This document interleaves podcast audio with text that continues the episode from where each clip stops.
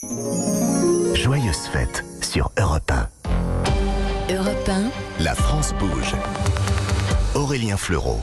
La France bouge, dernière partie de l'émission et aujourd'hui émission consacrée au, au chocolat avec euh, notamment Philippe Jambon, le président de Jeff de Bruges, direction Lyon désormais pour découvrir les origines de la papillote, ce chocolat rectangulaire que l'on euh, déguste et que l'on offre forcément euh, en ce moment en cette période de fête de fin d'année. La France bouge, la saga du jour. Bonjour Charlotte Barrican. Bonjour Aurélien. Alors, la papillote en chocolat, forcément, donc c'est une spécialité française et ça vient plus précisément de Lyon, hein, c'est ça? Et oui Aurélien, on ne doit pas seulement les bouchons et les quenelles à la ville de Lyon, on lui doit aussi les papillotes en chocolat. L'histoire de cette spécialité commence en 1790 avec une légende, celle de Monsieur Papillot, un confiseur très réputé de la région, et de son commis, comme nous le raconte Romain Boucomètre, quatrième génération à la tête de l'entreprise.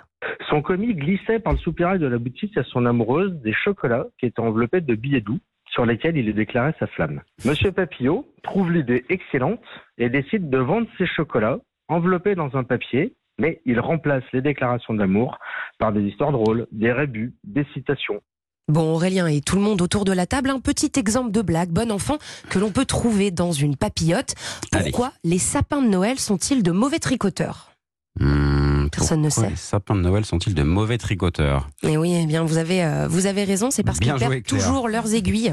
Exactement, bon, vous l'aurez compris, avec les papillotes lyonnaises, vous vous régalez, vous riez entre amis et en famille, sans jamais retomber sur les mêmes blagues, évidemment, elles sont renouvelées tous les ans. D'accord, renouveler toutes les ans, ça j'avais Eh jamais oui. remarqué. Alors Charlotte, la, la recette de, de la vraie papillote lyonnaise, euh, elle est détenue hein, maintenant par euh, l'entreprise Chocolat Voisin. Oui, elle est la garante de ce savoir-faire depuis 1897. Ce sont les 150 salariés de l'entreprise qui perpétuent cette tradition de ce petit rectangle fait de chocolat, et sa recette est même inscrite au patrimoine national des spécialités de France.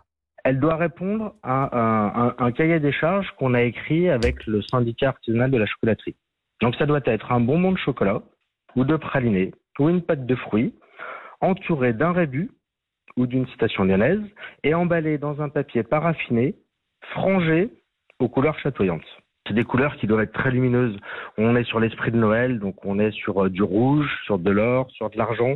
Pour l'entreprise, la fabrication de la papillote lyonnaise se fait à partir du mois de novembre et jusqu'à fin décembre, tout artisanalement. Et ce sont presque 20 recettes différentes, de quoi se faire plaisir euh, et faire plaisir à tout le monde, Aurélien. Effectivement, et donc Chocolat Voisin euh, a d'ailleurs obtenu le label EPV, hein, entreprise du patrimoine vivant, notamment hein, pour cette transmission de savoir-faire. Oui, puisque chez... Oui, puisque chez Voisin, tout s'apprend en interne. Parce que chez Voisin, on est l'un des derniers chocolatiers à vouloir tout le temps partir de la matière première pour réaliser euh, nos chocolats. Donc il y a beaucoup de choses aujourd'hui qui s'apprennent plus à l'école et donc on a un gros savoir-faire interne qu'on se doit de préserver. C'est vraiment ce qu'on appelle le le patrimoine de la haute chocolaterie française et on a ce devoir de le perdurer dans le temps. Et euh, pour ces fêtes de fin d'année, Aurélien, les ventes explosent chez Voisin. Mais ne vous inquiétez pas, il y a du stock puisque toutes les papillotes sont faites au jour le jour. Bon, parfait, parce que le, le stock à la maison est bientôt euh, épuisé, donc je vais pouvoir euh, tranquillement en, en racheter. Qu'est-ce que cela, cela vous inspire, euh, euh, Philippe Jambon, cette justement euh, cette saga, euh, ce fait que ça voilà, ça dure aussi longtemps, une spécificité lyonnaise, euh, forcément, ça fait partie des choses, des incontournables dont on parlait en début d'émission. Ça, Ça, ça me rappelle des souvenirs parce Ouais. que je suis d'origine lyonnaise, Ah bah, euh, juste à côté.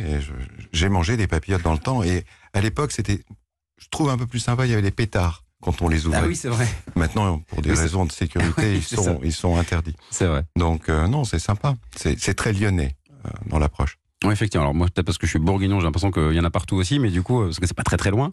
Mais effectivement, c'est, euh, on se rend compte que c'est pas Ouais. forcément une, une, une- c'est- ça reste régional. Et, et chez Jeff de Bruges, qui, euh, quel, quel serait On le... n'a pas de pétards, euh, on n'a Pas pas de, de blagues autour de nos chocolats, mais on personnalise aussi. Oui, voilà, ce qui donc, permet euh, aussi euh, de fidéliser, comme vous le disiez, Absolument. euh, pour les, les, les habitués de la, de, de, de la papillote qui chaque année en vont en racheter un petit, un, un petit peu. Sur cet aspect de, de diversifier aussi un peu le type de produit, ça fait partie de, de, la démarche d'avoir un petit peu de, un petit peu de tout entre guillemets, de, de se faire plaisir hein, dans cette, dans cette période encore une fois de, de fin d'année. Absolument. Bah, ça fait partie de l'ADN de, notre marque, comme je l'ai expliqué tout à l'heure. Euh, le choix, c'est c'est la clé du succès. Il Effectivement. en faut pour tous les palais et tous les plaisirs. Effectivement. Alors, Claire Laurent, vous êtes évidemment toujours avec nous pour, pour Elsie, la, la papillote. Alors je sais pas si autour d'une petite bille on pourrait mettre quelque chose de suffisamment grand. Euh, Est-ce qu'on pourrait l'imaginer? Mais en tout cas dans cette logique de faire découvrir des choses un petit peu différentes, un peu plus surprenantes, ça peut faire partie de, de cette logique aussi. Non, clairement, il y, a, il y, a, les grands classiques, le chocolat noir, chocolat au lait. Après, il faut créer euh, ben, du renouvellement, des choses différentes. Donc, euh, nous, on a déjà lancé le chocolat au lait et à la noix de coco, donc Ouais. de la coco râpée, pas d'arôme de coco, mais vraiment la vraie coco. On travaille sur d'autres parfums. Chocolat noir framboise, ça reste des classiques. Oui, mais, Euh, mais voilà, ça porte euh, une manière de, de différencier. Puis on, on réfléchit à des choses un petit peu plus euh, hors cadre pour euh, 2023. Bon, 2023, on, on saura, on saura ça. Oui. Et, et- et François Liron pour Sunshine Chocolat sur vos produits justement qu'on va découvrir là aussi à partir du, du printemps 2023. L'idée ce sera d'être plutôt classique, efficace, ou est-ce qu'il y aura aussi, bah, voilà, des, euh, un peu d'originalité pour Euh, pour se différencier? Nous, on a, on a pris le parti de fabriquer nous-mêmes, de faire la, la, la, la tablette, concrètement le moulage final Ouais. des tablettes, de les faire nous-mêmes. D'accord. D'autres, donc au début, on va faire assez simple, des, des chocolats, une bonne vieille tablette lait noisette, euh, un noir 75, euh, les grands classiques. Après, spécialiser, obtenir un, des produits peut-être plus transformés, euh, ou même des identités qui durent, genre les papillotes, euh, c'est c'est sans doute la phase d'après, mais c'est d'autres machines, c'est d'autres métiers, Oui. et Oui, ce sera ce sera dans quelques années. Savoir se concentrer déjà sur Ouais. un savoir-faire forcément. Et ça, vous l'avez peut-être vu aussi au fil au fil des années, euh, Philippe Jambon chez chez Jeff de Bruges. Des bases, des incontournables, et puis, ben, comme vous le disiez aussi un peu en, en cours d'émission, on teste des choses, on développe, on voit si ça fonctionne ou pas. Euh, Le produit ça, euh, c'est permanent, c'est votre quotidien quasiment. et que nous fabriquons aujourd'hui n'a rien à voir avec le produit que nous vendions et nous fabriquions il y a 20 ans. C'est une évolution permanente avec cette complexité des machines, cette complexité des investissements, d'un savoir-faire, euh, bien sûr.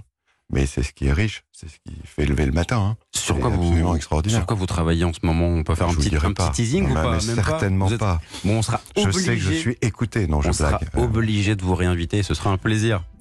merci, merci à tous les trois euh, d'être venus dans cette émission puisque ça y est, c'est déjà la fin et je vais aller pouvoir manger euh, du chocolat hein, parce que là, c'est pas possible de, de tenir euh, sans d'en parler pendant une heure sans en sans en déguster. Merci à vous, comme tous les jours, vous l'avez vu, des, des parcours de vie d'entrepreneurs, des idées, de l'audace, tout ce qui fait la France bouge et cela continue euh, bien évidemment euh, demain. Comme d'habitude, entre 13h et 14h. Dans un instant, le flash, suivi de Christophe Ondelat.